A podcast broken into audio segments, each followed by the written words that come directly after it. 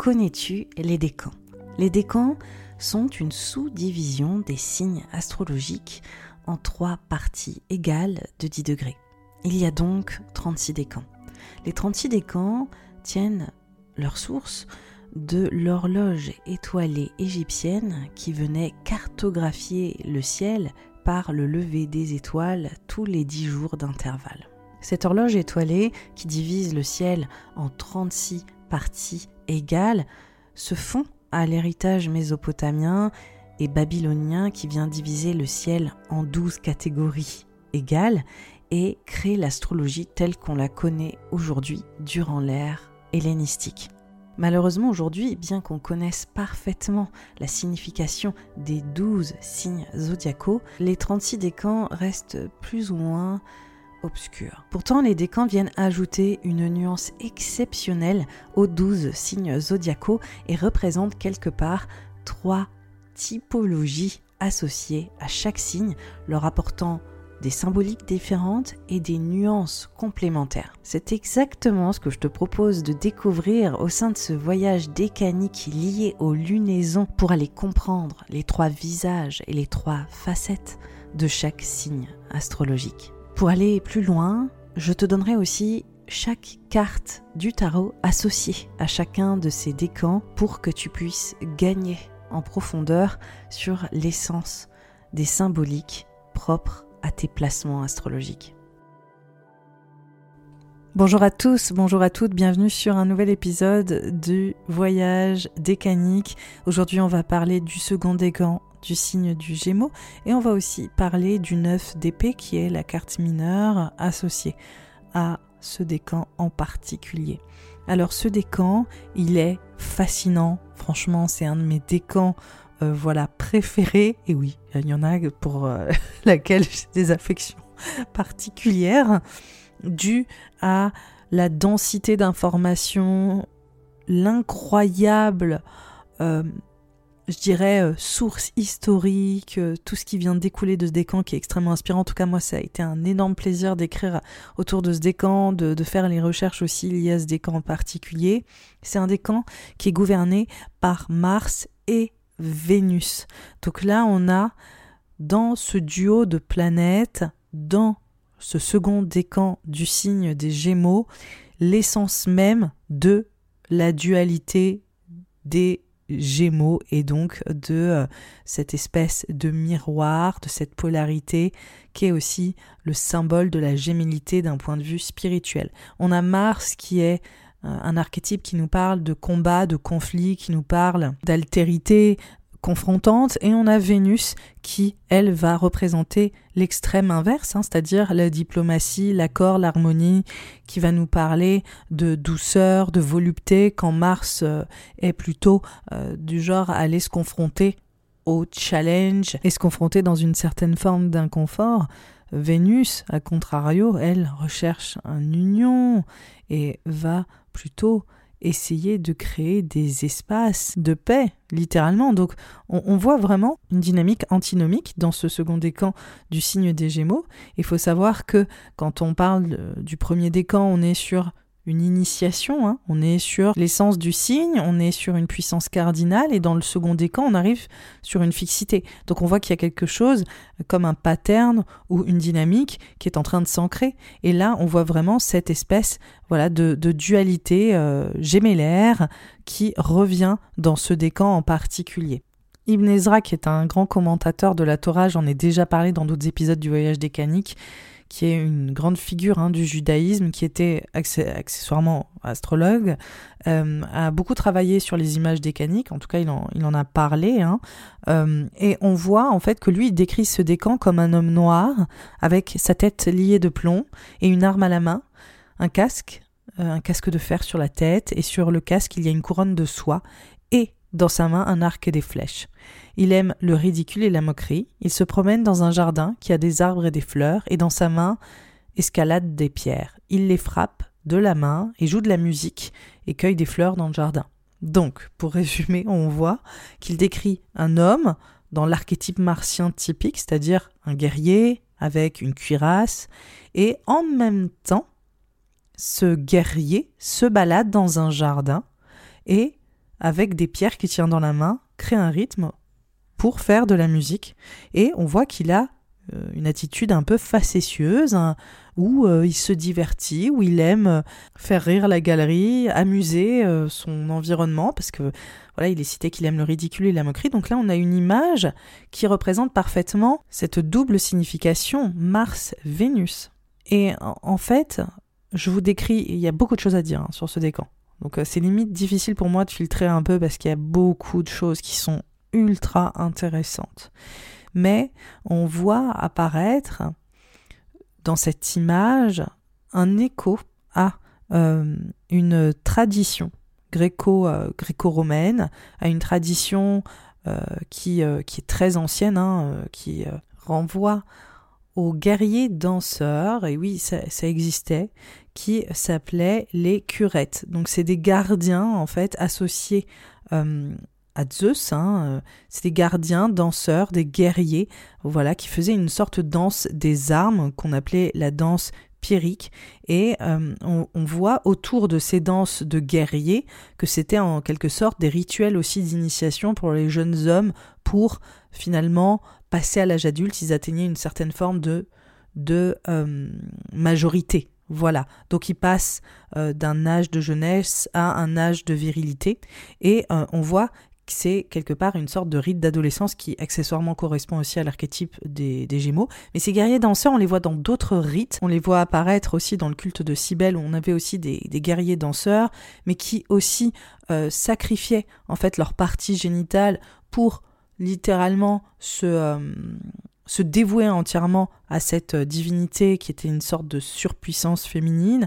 Et donc, on voit, j'ai dû le corps énormément parce qu'il y a beaucoup, beaucoup de choses à dire, mais on voit avec ce second décan aussi apparaître le mythe euh, des, Gémeaux, hein, Romulus et Rémus, Castor et Pollux, les dieux sûrs. C'est souvent cette image de la géminité, elle, euh, elle est en quelque sorte ce témoignage du divin un peu de l'extraordinaire. Mais on est aussi sur un espace qui est très particulier euh, autour de cette finalement dualité ou de cette euh, double identité ou de cette euh, antinomie qu'on porte tous et toutes en nous qui est incarnée littéralement au niveau des mythes grâce à la représentation de la gémilité. Et ce qui ressort avec ce décan en majorité, c'est la notion de non-binarité, justement. C'est la notion, un peu, d'avoir en nous autant Mars que Vénus. C'est d'avoir aussi autour de ces euh, questions qu'aujourd'hui on se pose autour du genre masculin, féminin, de ces rôles genrés, de la façon dont on peut les représenter, on voit que quand on remonte en arrière, toute cette représentation du genre, tous ces codes-là étaient beaucoup plus fluides, beaucoup plus euh, subtils. Il y avait une certaine forme de raffinement. Et voilà, comme je vous le dis, les guerriers dansants, on voyait aussi des hommes se dédier au culte euh, d'une certaine puissance féminine jusqu'à se, euh, couper euh, les parties génitales pour vraiment rentrer en communion avec la déesse, la déesse mère, la mania mater. Et en fait, on voit apparaître dans la façon dont sont décrits ce décan hein, en particulier, cette iconographie autour de la non-binarité, autour de cette dualité qui fusionne finalement et qui existe, coexiste en chacun et chacune de nous. En fait, dans ce décan, il y a un enjeu euh, qui va apparaître très fort dans le troisième décan euh, des Gémeaux, c'est la notion du choix. Mais justement, dans ce décan, le choix, il ne doit pas être fait. C'est le refus du choix. C'est le refus s'affilier à un certain carcan, de, de, s'affilier à une certaine team, de correspondre à euh, une seule facette en fait. Et on voit qu'il y a cette obsession de je, je refuse de me cliver dans un seul euh, parti. Et je, je veux embrasser pleinement ces deux dimensions, euh, ces messages qui en soi sont habituellement clivés, et on le voit hein, dans les mythes. Je veux dire, souvent les mythes des Gémeaux, c'est euh, des, mythes qui sont conflictuels ou qui mènent symboliquement parfois à la mort de l'un des, des jumeaux. Donc, euh, on voit que là, en particulier dans ce décan. Il y a une dynamique du refus du choix et de cette anxiété aussi autour d'un monde qui est extrêmement binaire, qui veut séparer à gros traits, voilà, euh, nos, euh, complexités, nos nuances et euh, les parties de nous-mêmes qui en réalité sont faites pour fonctionner ensemble. Ce qui nous mène au 9 au 9 d'épée. Si on regarde sur euh, l'arcane qui a été euh, dessiné par euh, Pamela Coleman Smith, on voit en fait une personne assise sur un lit qui se lève, on dirait qu'elle sort d'un cauchemar, elle a la tête dans ses mains et elle est en proie à une sorte de terreur nocturne et on voit les épées qui sont au-dessus de sa tête. Donc typiquement, souvent, c'est cette notion de peur, d'appréhension, d'angoisse. et ce qui est intéressant, c'est quand on regarde la carte, on voit que sur le sommier du lit, quelque part, on voit deux euh, personnes qui sont en train de se combattre, qui euh, sont quelque part euh, l'allégorie des, jumeaux Cain et Abel, qui est encore un autre mythe, voilà, de, choix cornélien, de, de duo qui doit se combattre, comme si, voilà, encore une fois, Mars et Vénus ne pouvaient pas cohabiter ensemble, comme si ces, ces deux valeurs n'étaient pas faites pour vivre et cohabiter ensemble. Et donc, ce qui est représenté dans cette carte, et c'est là où il y a une, une facette décanique qui vient apporter de la subtilité, c'est euh, la notion justement d'angoisse, mais cette angoisse terrible d'envisager cette notion de séparation. C'est aussi l'anxiété du choix, la terreur de, comme je disais, de se conformer aux attentes des autres. On voit aussi euh, dans cette, euh, image euh, des mythes comme Roméo et Juliette, par exemple, qui sont de manière archétypale, encore une fois, le fait de se sentir confronté à des choix impossibles et parfois d'avoir pour ennemi des valeurs ou certaines conditions morales, par exemple, des choses sans trop comprendre pourquoi elles sont placées en ennemi, pourquoi est-ce qu'on est obligé de les rejeter? Et donc, on voit que ce, finalement, ce neuf d'épée, c'est aussi la réalisation qu'on résiste ou qu'on doit résister, même si on n'a pas envie, à une certaine forme de, de dilemme moral. C'est comme si on devait se positionner, alors que au départ, ça paraît naturel, par exemple. Notre euh, notre complexité, nos nuances, notre non-binarité, le fait qu'on n'a pas envie de choisir, qu'on n'a pas à choisir, on est comme on est par exemple typiquement, et en fait on, doit se confronter à une espèce d'opposition qui nous dit tu dois choisir. Et ça souvent, effectivement, c'est euh, les lois morales, les lois religieuses, les lois euh, spirituelles au sens large, mais aussi les lois légales, hein, les lois des hommes qui ont été imposées et euh, la façon aussi dont les autres peuvent accessoirement nous juger. Le message du second décan des Gémeaux au travers hein, de, des corps célestes Vénus et Mars, et aussi cette, euh, cet arcane, c'est le fait de peut-être devoir poser un refus autour de cette euh, volonté de nous laisser endormir, là c'est le cas de le dire avec cette carte, parce qu'on voit vraiment qu'on se réveille, on se réveille euh, en se disant en fait je peux pas me laisser endormir par les valeurs morales établies ou euh, le chemin en fait qu'on m'impose. Donc il y a une importance autour de se battre, résister, vivre à l'écoute aussi de nos passions avec ce second décan du signe des Gémeaux.